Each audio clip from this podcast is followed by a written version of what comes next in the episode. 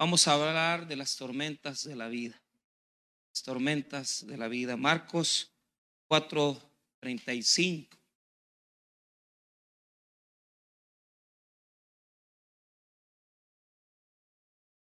Todavía huele, mal eh, la, la, que no nos ponga en onda el olor a ciner. Muy bien, 4.35, las tormentas de la vida.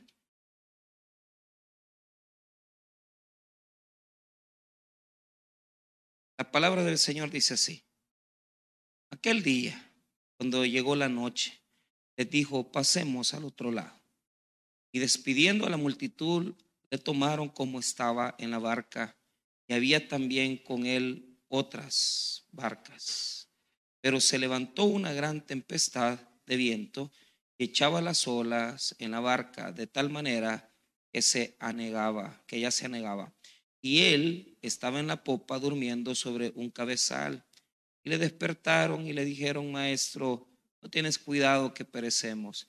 Levantándose, reprendió al viento y dijo al mar, calla, enmudece. Cesó el viento y se hizo grande bonanza. Hasta ahí vamos a leer. Padre, damos las gracias por esta noche maravillosa que nos das. Oramos en este momento para que a través de tu palabra, Señor, podamos ser edificados en este día. Permítenos, Señor, poder ministrar los corazones de aquellos que buscan respuestas para sus necesidades. Ayúdanos a poder presentar un mensaje grato a tus ojos y ayúdanos también a recibir fortaleza para nosotros. En nombre de Jesús. Amén y amén. Pueden tomar asiento.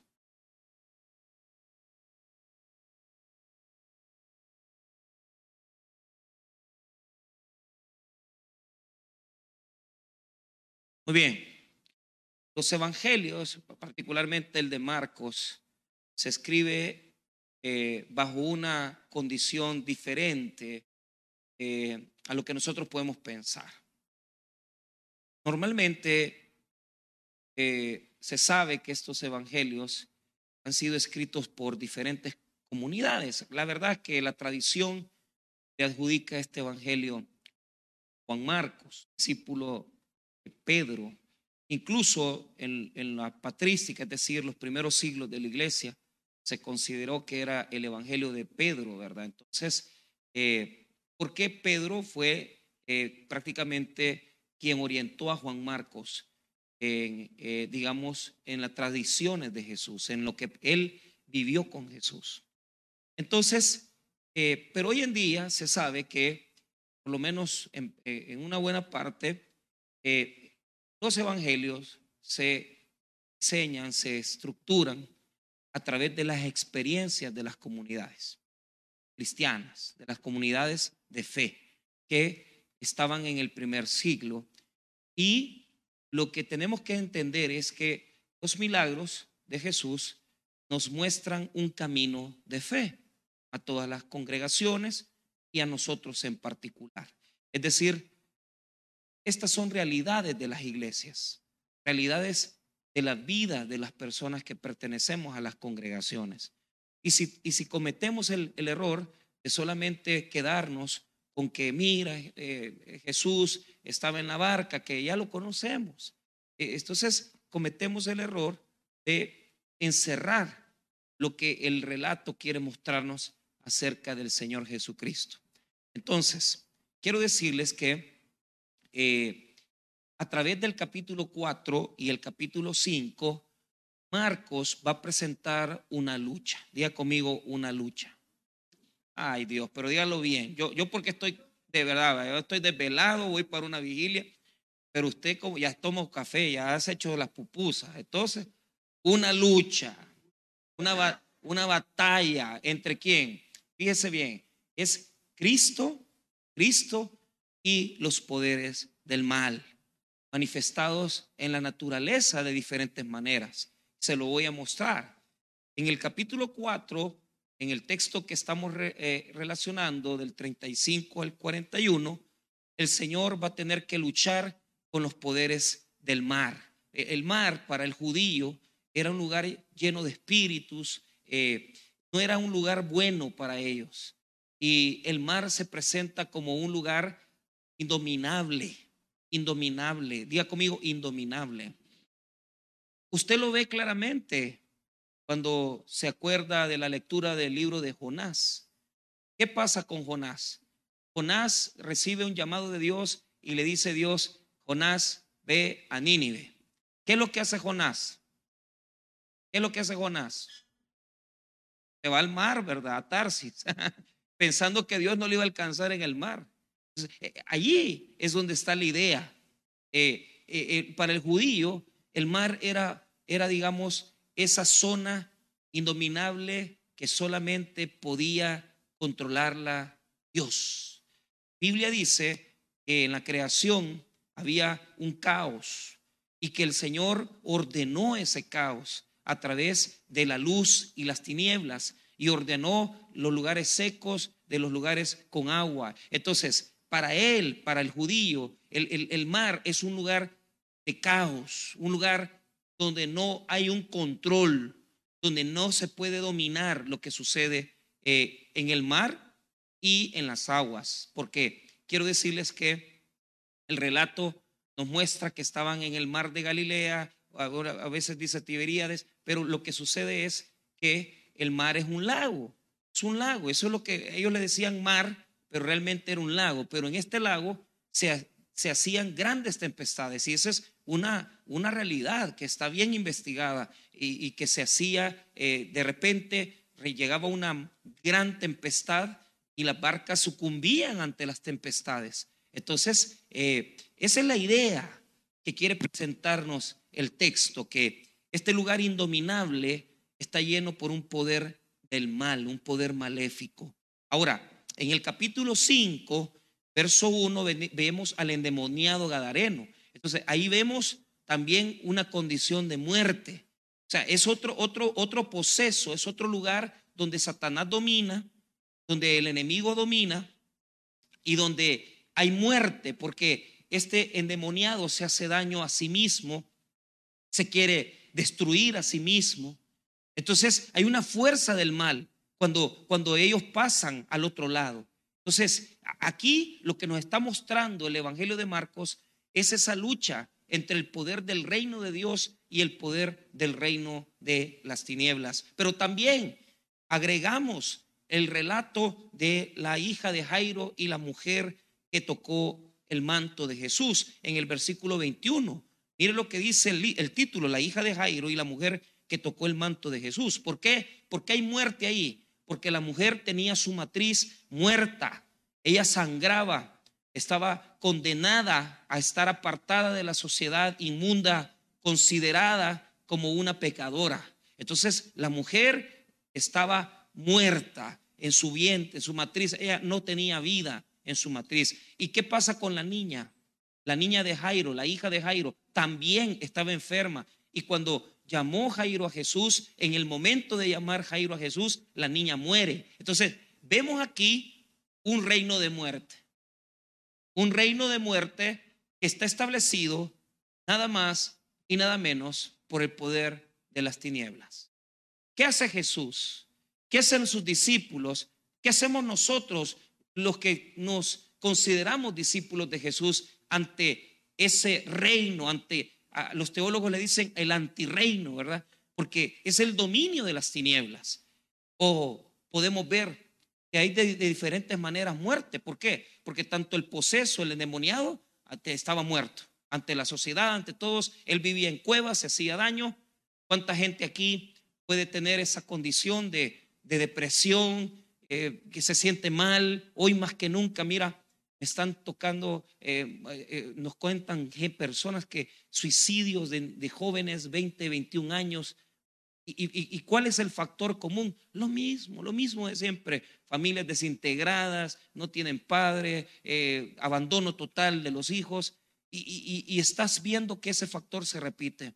Hay muerte en la sociedad, hay muerte en depresión, hay muerte cuando las personas no, no entienden, no se acercan a Jesús. De la misma manera, la matriz de esta mujer estaba muerta porque no podía dar vida, no podía quedar embarazada, estaba sangraba Entonces había muerte en esta mujer y de igual manera había muerte en la niña, porque la niña estaba totalmente condenada a no poder levantarse por una enfermedad. Entonces, aquí vemos a Jesús que le va a entrar, que va a entrar a esta condición del el reino de muerte. ¿Cómo le vamos a entrar al reino de muerte? ¿Cómo le vamos a entrar a esa condición? Pues entonces los discípulos hoy tenemos que tomar un lugar, tenemos que tomar una decisión. ¿En qué lado nos vamos a quedar? Y eso es lo que yo les quiero mostrar a través de estos textos maravillosos de los versículos 35 al 41 que introducen la lucha de Jesús en contra de la muerte, en contra del reino de la muerte. Entonces, ¿cómo va a inaugurar Marcos la lucha de Jesús en contra del reino de muerte?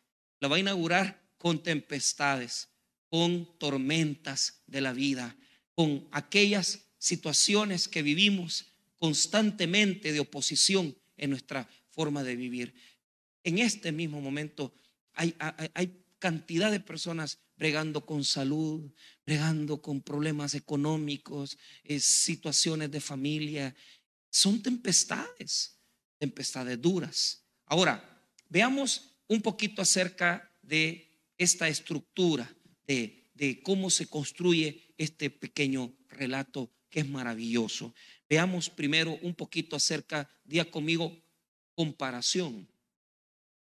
El texto tiene como propósito mostrarnos una actitud comparativa. Eh, eh, mire, Marcos trabaja mucho las situaciones, nosotros le llamamos a eso eh, estructuras concéntricas, ¿verdad? Entonces, pero para no tener que darle cosas que a usted no le van a funcionar ni le interesan, lo que quiero mostrarles es que hay una comparación que tenemos que ver aquí. Primero, en el verso número 37 hay una gran tempestad, hay una gran turbulencia, hay una tormenta de la vida, hay una, hay una, hay una tempestad de la vida, hay, hermano, una condición peligrosa que va a llevar a la muerte a los discípulos. Jesús. Ve el versículo 37. Pero se levantó una gran tempestad de viento. Mire bien, es decir, el viento que tocaba las olas del lago, lo que provocaba es que se levantaran, hermano, el agua, perdón, eh, se levantaran olas grandes. Y eso es lo que el texto muestra.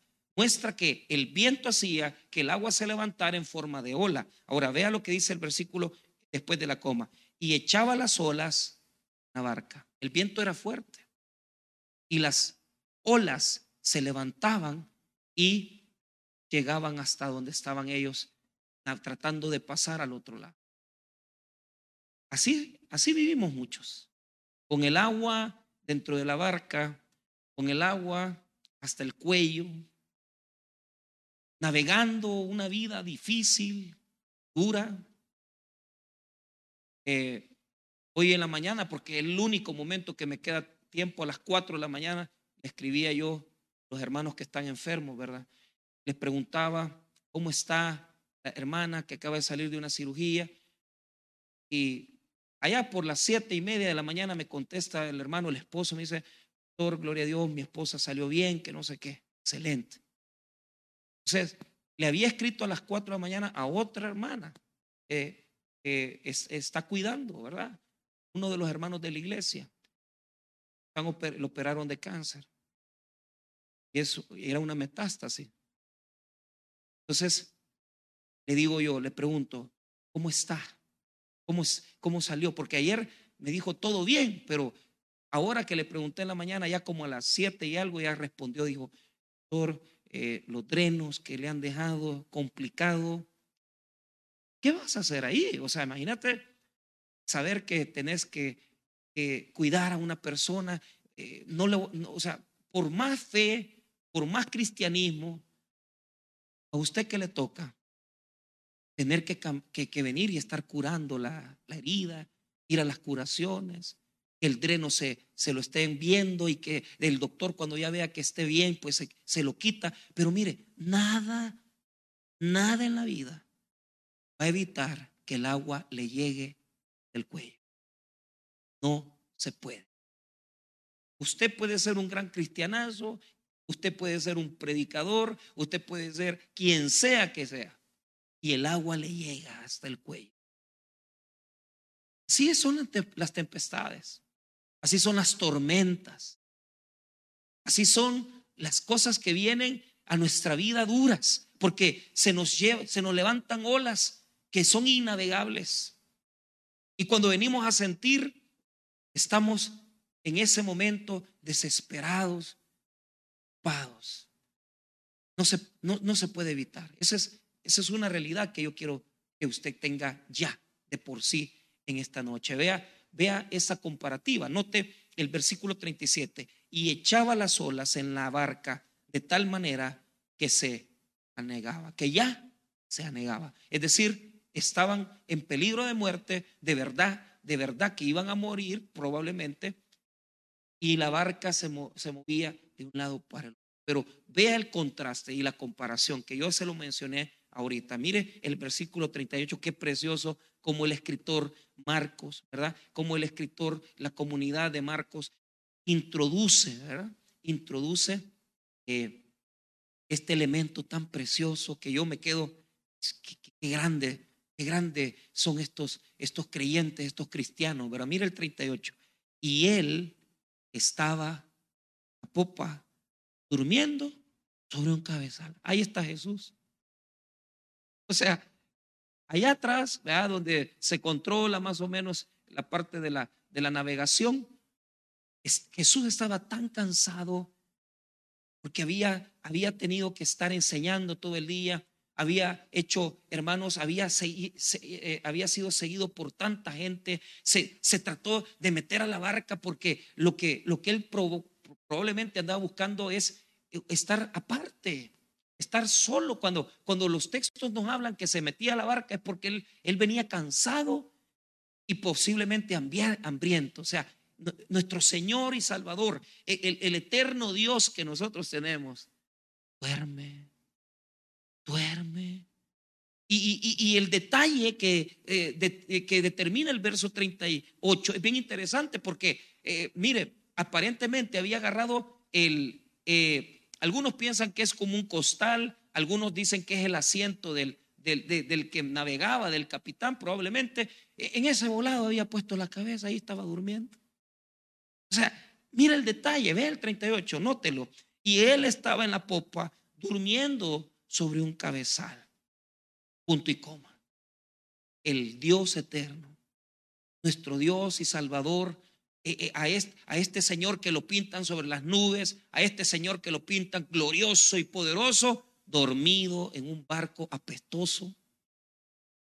Porque en en eso barcas se, subían, ¿verdad? La, pesca del día y, uno tiene que imaginárselo, ¿verdad? Que, que hermano, esa barca estaba sucia, pero él estaba tan cansado, estaba tan agotado que puso su cabeza sobre ese cojín de cuero eh, donde se sentaba el que navegaba ahí.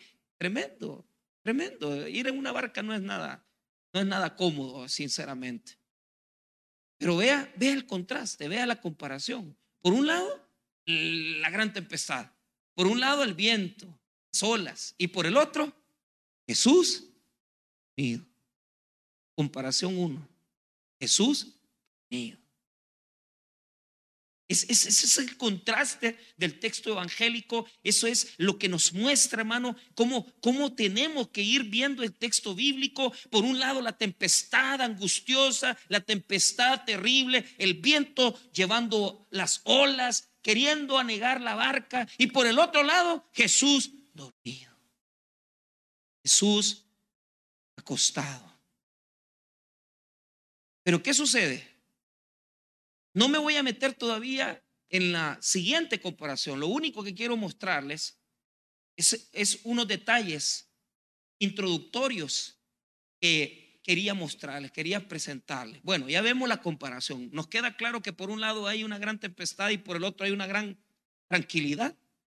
¿Nos queda claro eso, hermanos? O sea, una gran tempestad, una gran tranquilidad. Ahora veamos detalles, detallitos. Mire el, el 35, que era la introducción. Aquel día, o sea, ¿qué día? El día que había estado enseñando, el día que estaba enseñando parábolas, ese día, coma. Cuando llegó la noche, vea, o sea, había, había tempestades y estaba oscuro. No se veía nada. Y le voy a decir esto, o sea, no se ve nada, hermano. usted llega al, al, mar de Galilea y usted, usted ve que eso, hermano, es, eh, yo me imagino, yo, yo estuve ahí de tarde y me daba miedo, hermano.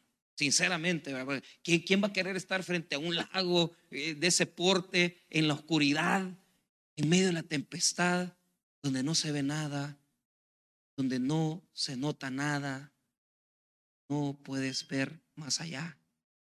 no puedes alcanzar a ver a dónde vas.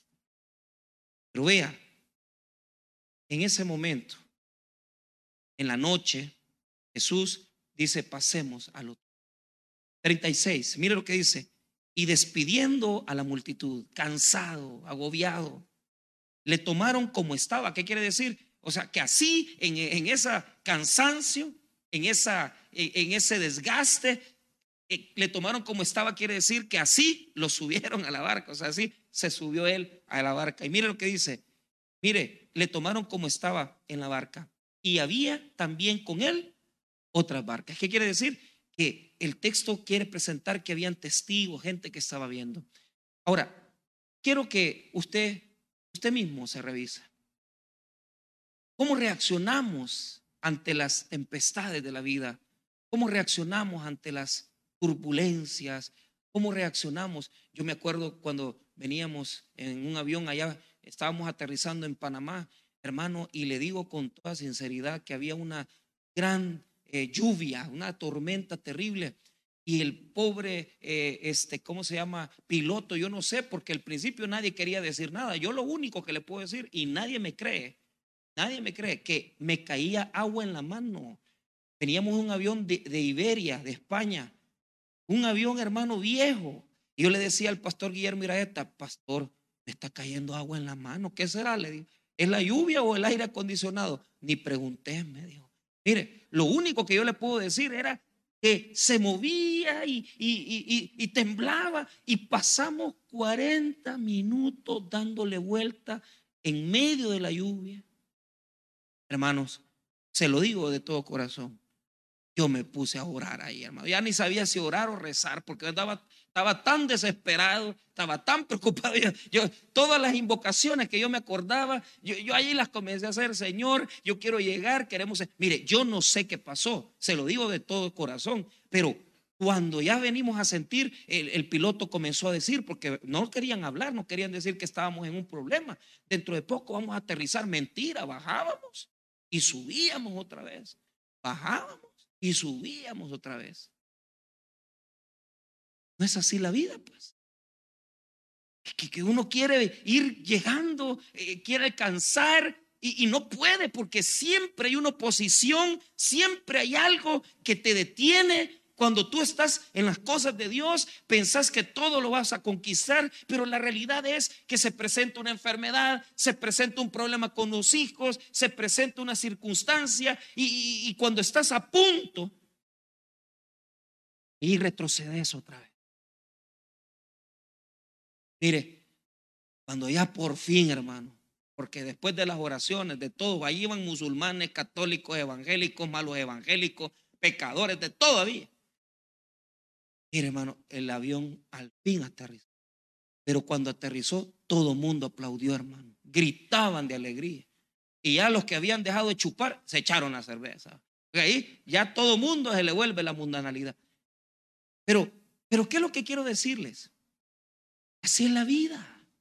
La vida del cristiano es así. O sea, nuestra vida se tiene que desarrollar a través de, tormentas, a través de tempestades a través de circunstancias difíciles. Ese es el camino que nos ha tocado y es el camino de la bendición. ¿Por qué? Porque Jesús nos está mostrando que ante su situación de comer, comenzar a establecer el reino, se va a tener que enfrentar con los poderes de la maldad. Vas a tener que pelear, vas a tener que luchar, el agua te va a llegar hasta el cuello.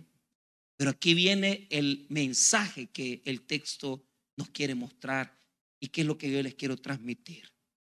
Vea la conducta de los discípulos. Eso es lo que quiero que usted note. Cuando ya estuvieron en medio de la tormenta, en medio de la tempestad, en medio de esa situación de casi de ahogarse, vea la reacción que tuvieron. Vea lo que dice el versículo número 38 en la segunda parte. Aquí hay otro contraste. Diga conmigo otro contraste. Tenemos el contraste. El mar está turbulento, viento y olas. Jesús calmado. Amén. Pero mire lo que están haciendo los discípulos. Otro contraste. Los discípulos están igual que las olas. Desesperados. No hayan que hacer. ¿Y por qué? Porque se desesperan, porque Jesús está durmiendo. Y ellos están desesperados. Vean lo que dice la parte B del 38. Mire qué interesante. Y le despertaron. O sea, le y le dijeron, o sea, pero vea estas palabras, nótelo. Maestro, ¿no tienes cuidado que perecemos? Vea, el, el Cuasidora de Reina y Cipriano de Valera lo pusieron suavecito. La NBI dice, no te importa que nos estemos ahogando, ¿verdad? Mire lo que, lo que dice la NBI. La NBI dice, no te importa que nos ahoguemos, ¿verdad? ¿Qué es eso? Reclamo. Un reclamo. ¿Por qué? Porque estos discípulos, tal vez eh, las traducciones lo quieren cubrir, ¿verdad? Como algo suave. No es nada suave. Le están diciendo, mira, con nosotros te vas a ahogar vos. Vos también vas en la colada. Vos también te vas a ahogar conmigo. Eso es lo que le está diciendo. Nada de fe. Nada de confianza. O sea, Jesús agarra un guacal y ayuda, por favor, porque ya nos estamos ahogando.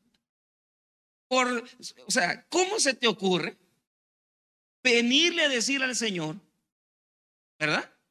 Mira, agarra el guacal porque ya no estamos ahogando aquí. Lo que sucede es, ya conmigo, incomprensión. El discípulo, usted y yo, ¿sabe qué es lo que no podemos comprender? Que Dios también guarda silencio. Que Dios a veces, en este texto, lo que quiere mostrarnos es que Jesús está dormido. Van a haber momentos en la vida del cristiano donde usted va a tener el agua hasta el cuello donde usted va a tener las deudas hasta el cuello, donde usted va a tener una mujer enojada porque usted ha sido infiel con ella y lo ha descubierto. Y va a haber un momento donde su vida se va a, tornar un tormento, una tempestad, una tormenta que no se detiene. Pero aquí está la situación. Aquí está la condición. La pregunta que usted tiene que hacerse es, con toda sinceridad, con toda honestidad, ¿será que igual que la tormenta, igual que la tempestad, me estoy comportando yo? Que no sé qué hacer, que no sé qué, qué, qué decisión tomar que no sé hacia dónde ir, igual que el viento, igual que las aguas. Hay mucha gente así, hermano. Hay mucha gente en las iglesias que como se comporta la tempestad, así se comportan ellos. Si por hoy está soplando a este lado, ellos van para allá. Yo recuerdo ese texto de Jeremías que dice, maldito aquel que confía en el hombre y pone carne por su brazo y su corazón se aparta de Jehová. ¿Sabe qué es lo que dice? Será como la retama. ¿Qué es la retama? La retama es el zacate seco que está en los desiertos. Cuando usted permite que la tempestad entre en su corazón, usted se va a mover de un lado para el otro. Y usted va a andar buscando quien le preste el pisto. Y usted va a andar buscando, llamando a la, de la cooperativa. Un día de esto yo andaba un poco ahí que quería invertir en algo y, es, y me encontré una hermana ahí en el pollo campero de, allá yendo para San Salvador. Ana, le digo yo, necesito 30 mil dólares. Ay, pastor, no le puedo ayudar. ¿Por qué? Porque en la caja de crédito donde yo trabajo, solo a los jubilados le damos con la pensión. Vaya, entonces voy a esperar 40 años más para jubilarme, le dije. Pero no es cierto que a veces así andamos en las grandes aguas y que la tempestad entra hasta los huesos de nosotros y que no hayamos que hacer. Y porque igual que las aguas, nuestra vida es igual. No hallamos para dónde ir. El viento sopla en contra de nosotros y nosotros nos movemos con el viento y los problemas nos hacen de un lado para el otro, nos apartan del Señor, nos apartan de la iglesia, volvemos otra vez y nosotros decimos, bueno, ¿y esto en qué momento pasó? En el momento en que tú le abriste tu corazón a la tempestad. ¿Por qué? Porque si el Señor está tranquilo, si el Señor está en silencio, ¿por qué está en silencio? ¿Por qué Jesús estaba ahí? Acostado, dormido. No es, no es lo que más nos desespera a nosotros. Queremos que ya nos, nos salga el examen negativo, no tenemos cáncer, queremos que la quimioterapia funcione ya, queremos que los créditos salgan ya. Cálmese, hombre. Deje que Dios haga la obra que Él ha establecido en su vida. Pero no se desespere. Jesús está durmiendo. ¿Sabe por qué está durmiendo? Porque si Jesús va en su barca, usted no se va a hundir porque Él es el dueño y es el rey de toda la creación. Él no se va a hundir con usted. Él no va a permitir que usted se hunda. Cálmese, no se desespere, no busque soluciones fáciles, no busque soluciones, hermano, pensando que ya va a salir usted ese problema. Deje que Dios actúe. Cálmese. Tranquilo. Estaba yendo porque como hemos invertido en esto y la, el recibo de la luz de la iglesia no crea que es barato. Si, ¿Cómo voy a hacer con esto? Hay que pagarlo y si no se paga mañana se acumula y es un problema invertido una cantidad grande en, en hacer una limpieza, ordenar y todo eso, usted sabe. De repente, oramos, Señor, ahí vamos. Yo no sé, ¿verdad? No pude ya ir al banco porque el día nos, nos agotó. Fíjense, a las tres y media salir a San Salvador, regresar, estar ahí en una reunión, venir, pasar, ver la instalación de los equipos nuevos que se pusieron. Y estuvimos todo el día. Yo de repente veo, veo cómo están las cuentas de la iglesia. Y había una transferencia ahí que a saber quién la hizo, hermano. Ojalá que no haya sido el Chapo Guzmán, porque ya está. Porque a mí no me interesa quién la hizo. Porque yo todavía, ¿quiénes son los que van? Y comencé a preguntar y todavía no he terminado, sinceramente. Pero yo dije, quizás mi mamá lo transfirió. Y, le hablé en la mediodía, ¿verdad? Por el día, y eh, se celebra el día del, odontólogo, la felicité. Y le dije, mire mamá, mira mamá, ¿y será que tú? No, fíjate que no. Ahí está el pisto para... Pero, pero ¿cuál es el problema? Es la desesperación. Y hoy, ¿qué hago? ¿Y qué pongo yo de aquí? Es que mire, hermano, usted no le va a ayudar a Dios. Deje que Él duerma, hombre. Si Él sabe lo que está haciendo. Él sabe, pero, pero los discípulos decían, despertad, mira que nos morimos, calmate, hombre. Todo está bajo el control. No fue él el que creó los mares, pues por eso está dormido. Porque él controla todo tipo de tempestad. Cuando él pase el mar, va a pelear con un endemoniado y le va a liberar del demonio después de tantos años de sufrir de perder su familia, de vivir en una cueva, Jesús lo va a liberar. Después Jesús se va a enfrentar a un problema de matriz y la va a sanar y va a hacer que esa matriz se sane y después va a haber una niña muerta, Jesús la va a tocar, va a decir, Talita, cu mi niña, a ti te digo, levántate porque en Cristo está el poder de la resurrección. Él controla todo el problema del mundo. Cualquier amenaza que pueda destruir al hombre, Dios Jesucristo la controla. No se impaciente. Si Él está dormido, porque Él tiene el poder. Es porque Él tiene la gloria. Es porque Él tiene la magnificencia. Es porque Él lo puede hacer. Por eso duerme. Por eso está ahí. ¿Qué pasó? El mar, turbulencia. Una tempestad terrible, tormenta difícil. lo de la tormenta lo, intuyo yo por el tema de, la, de las crisis de la vida. Intuyo yo.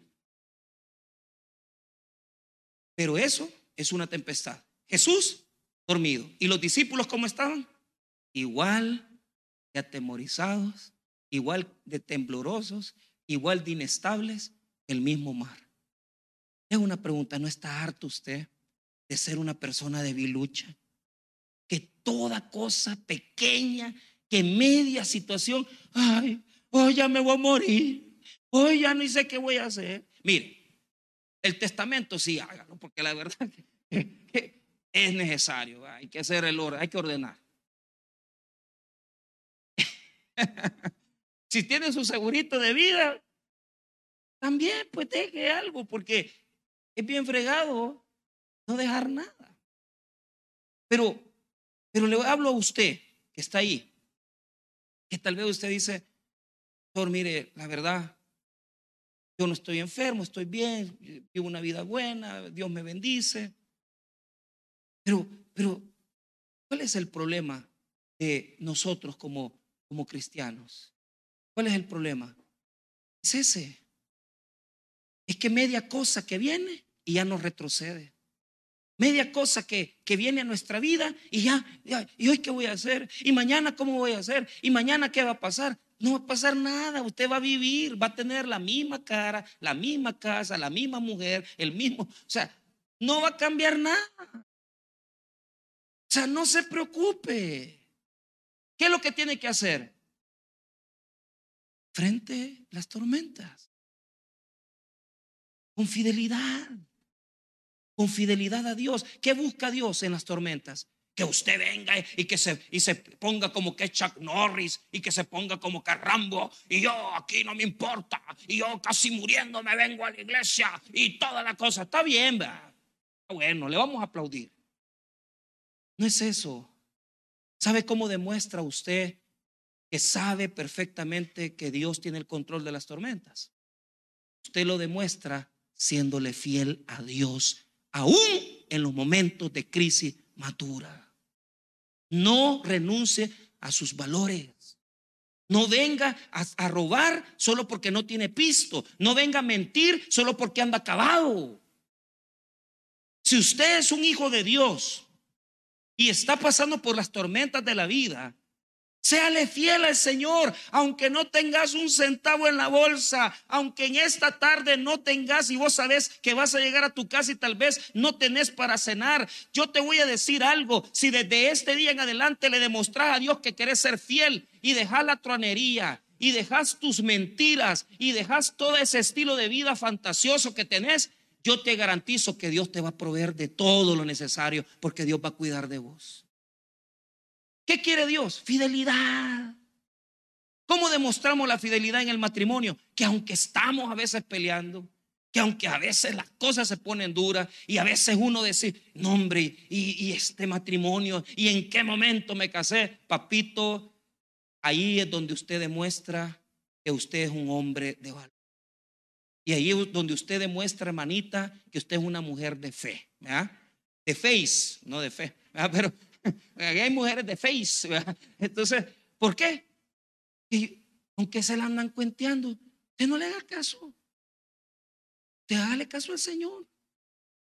Aunque usted sabe que no tiene dinero, aunque le esté pasando mal, hermano, no robe, haga las cosas bien ante Dios. Y va a ver cómo Dios se va a manifestar en su tempestad. Fidelidad, ya conmigo, fidelidad. No se mueva de sus valores, no se mueva de sus principios. Que mire que me han invitado a, participar en política, papito, la política por allá. vos sos hijo de Dios. Metete con Dios. Que es que estoy metido en una deuda de 100 mil dólares, miramen, nadie se ha muerto de ver 100 mil dólares. Nadie. Nadie. Y vos no vas a ser el primero. ¿Por qué? Que Dios es fiel. Dios sabe lo que está haciendo. Pero si vos venís a querer poner tus cuñitas, a querer poner tus ajustes, tus arreglos, y no, mira, mi amor, mire, mire, mire, hagamos algo, separémonos, hombre, unos días, porque yo no lo aguanto a usted, usted ya no me aguanta a mí. Hombre, no sea así, hombre. Dale frente, séale fiel a Dios, y Dios lo va a honrar a usted, si usted es fiel a Él. ¿Qué pasó con los discípulos? Infieles de primera marca. ¿Por qué? Ahí habían andado oyéndolo predicar, comer. Y mire, ¿qué le estaban diciendo a Jesús? Agarrar el guacal. Agarrar el guacal porque vos también te vas a ahogar. No, hombre, hermano. No es cierto que así somos muchos. Como amenazamos a Jesús. Si no me das el milagro hoy, me voy de la iglesia. Si no me sanás, me voy de aquí. Si no me bendecís, ya nunca más vuelvo a la iglesia te vas a tener que ir, disculpame. Porque vos lo que estás haciendo es dándole un guacal al Señor. Mira, si estás metido en un gran rollo, que no le hayas ni pie ni cola a la cosa, y vos sentís que el agua ya te llegó hasta más allá del cuello, solo te queda algo. ¿Qué? Rendite. Deja de estar, eh, eh, eh, rememos por acá, rememos por allá, no, papito, rendite, quédate quieto, no hagas nada. Agarrar una almohada y sentate a la par del Señor. ¿Por qué? Porque si te calmas, si te apaciguas y si le das la oportunidad a Jesús de actuar como Él quiere, vas a salir de esa tormenta. Calmate. Agarrar la almohada. Pero pastor, el mundo se me está desmoronando. Que se desmorone. Vos acostate. Porque Jesús está en tu barca. Y tu barca tiene un destino seguro. Si te metes y si vos metes los remos, te vas a perder. Ahí es donde te desvías. Pero si dejas que el Señor lo lleve, Él te va a llevar por ese lado. Ahora, les quiero enseñar esto para cerrar. Jesús se levantó viendo que el mar estaba totalmente eh, picado, terrible. Ellos también estaban igual que el mar. Y mira lo que se sucedió en el 39. Y levantándose, reprendió el viento y dijo al mar, calla, enmudece. Y cesó el viento y se hizo grande bonanza. La tranquilidad de Jesús se la transfirió al mar. Fíjese que es bien interesante porque cuando dice calla, enmudece, eso se repite cuando Jesús habla, le reprende a demonios. La misma palabra en griego aparece en Marcos 1.25. Vea lo que dice Marcos 1.25. Atrás rápido. Mira lo que dice. Pero Jesús le reprendió diciendo, cállate y sal de él. Cuando Jesús trata con endemoniados, le habla a los demonios de la misma manera. ¿Por qué? Porque la intranquilidad, la desesperación, el miedo a la muerte, el miedo al futuro, el miedo que usted no va a salir, eso es del diablo, men. Y si se le ha metido eso en la cabeza, que yo no valgo nada, que yo voy a tomar una decisión, que yo ya no quiero vivir, usted lo que tiene es la presencia del enemigo en su vida. En esta noche declaramos en el nombre de Jesús que toda tormenta y que todo tipo, hermano, de viento y todo tipo de ola que esté en tu corazón desesperándote, haciéndote sentir que no vas a salir del problema, le decimos en el nombre de Jesús, cállate, enmudece en el nombre de Cristo. Yo ya no voy a sentir temor en mi corazón tengo a mi Cristo, tengo a mi Señor y tengo el poder de la fe. ¿De qué manera se lo demuestro? Jesús se enojó. Y mire lo que les dijo a los discípulos. 40. Y les dijo, ¿por qué estáis así de amedrentados? ¿Cómo no tenéis fe?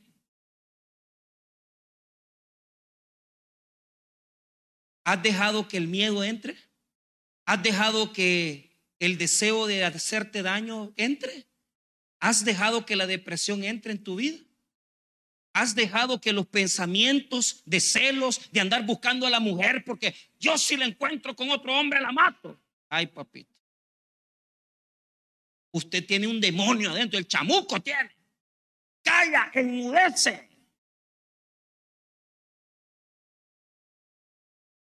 Y las celosas, deja de andar hablando con esa mujer. Y mira, ya te vi que la estás viendo vos también.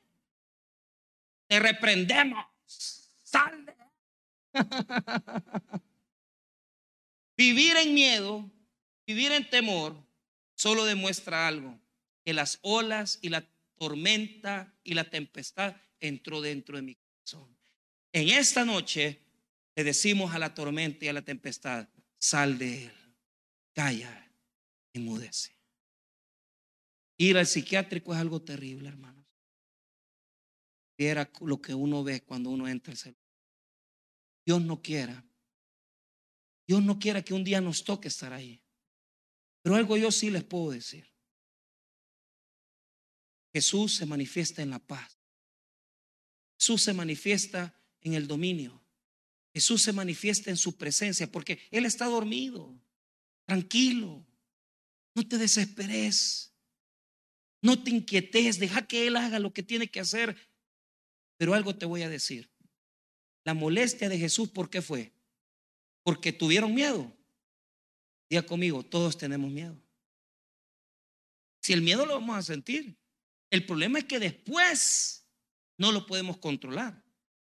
Ahora, ¿por qué se molesta Jesús? Porque tuvieron miedo, fíjese que no. ¿Por qué se molesta? Porque Jesús le dijo en el verso 35, léalo conmigo. Aquel día, cuando llegó la noche, le dijo, pasemos al otro lado. ¿Qué les dijo Jesús? Por no confiar en la palabra, porque la última palabra no la tiene la tempestad. La última palabra no la tiene la tormenta. La última palabra no la tiene la crisis. La última palabra la tiene Cristo. Y Cristo dijo que vamos a pasar al otro lado. Yo voy a pasar la tormenta, yo voy a pasar la tempestad, porque Jesús ya dijo que yo voy a pasar. Y en el nombre de Cristo voy a conquistar las tempestades de mi vida, porque Él está conmigo en mi barca. Él me va a dar la victoria. Yo no tengo poder, Él tiene su palabra. Y como Él ya dijo que voy a pasar, voy a pasar. La molestia de Jesús fue porque ellos no oyeron lo que Él ya les había dicho. Pasemos a otro lado. No, ellos oyeron la tempestad. Ellos oyeron la tormenta. Y por eso no se ubicaron en la fe vamos a tener miedo. Vamos a sentir que no podemos salir del problema. Pero cuando nosotros nos vamos hacia el lado de Jesús, hacia el que duerme, hacia el que descansa, y comprendemos que Dios guarda silencio. Y hay muchos momentos en la vida en los cuales Dios va a guardar silencio. Yo les confieso que he pasado y sigo estando en uno de esos silencios. Y no crea que ha durado dos meses. En un silencio de seis, de siete meses. Que estoy diciéndole, Señor, ¿cuándo vas a responder? Pero he aprendido a no salir corriendo, sino que cuando Dios no me habla, cuando Dios no me dice nada, cuando Jesús duerme y cuando Dios guarda silencio, lo que yo hago es serle fiel a Él. Tenga o no tenga, yo adoro a Dios. Sane o no sane, yo levanto mis manos. Prospere o no prospere, yo estoy buscando su rostro. Si me das o no me das, no me importa porque yo soy hijo de Dios y lucho para que el Señor sea glorificado en mi vida. Aunque yo no vea que Él está, aunque yo no vea que Él me oye, aunque yo no sepa que Él me está escuchando, yo estoy firme en la palabra de Dios que me dice, pasarás al otro lado. No sé cuánto me voy a tardar, si un año o dos, no me importa, pero he aprendido a estar en la barca quieto hasta que Jesús me diga, levántate, camina. Dios sabe lo que hace con nosotros. No se desesperen. Dejen que Dios actúe y deje que Jesús sea el capitán su barca. Vamos a orar, hermanos.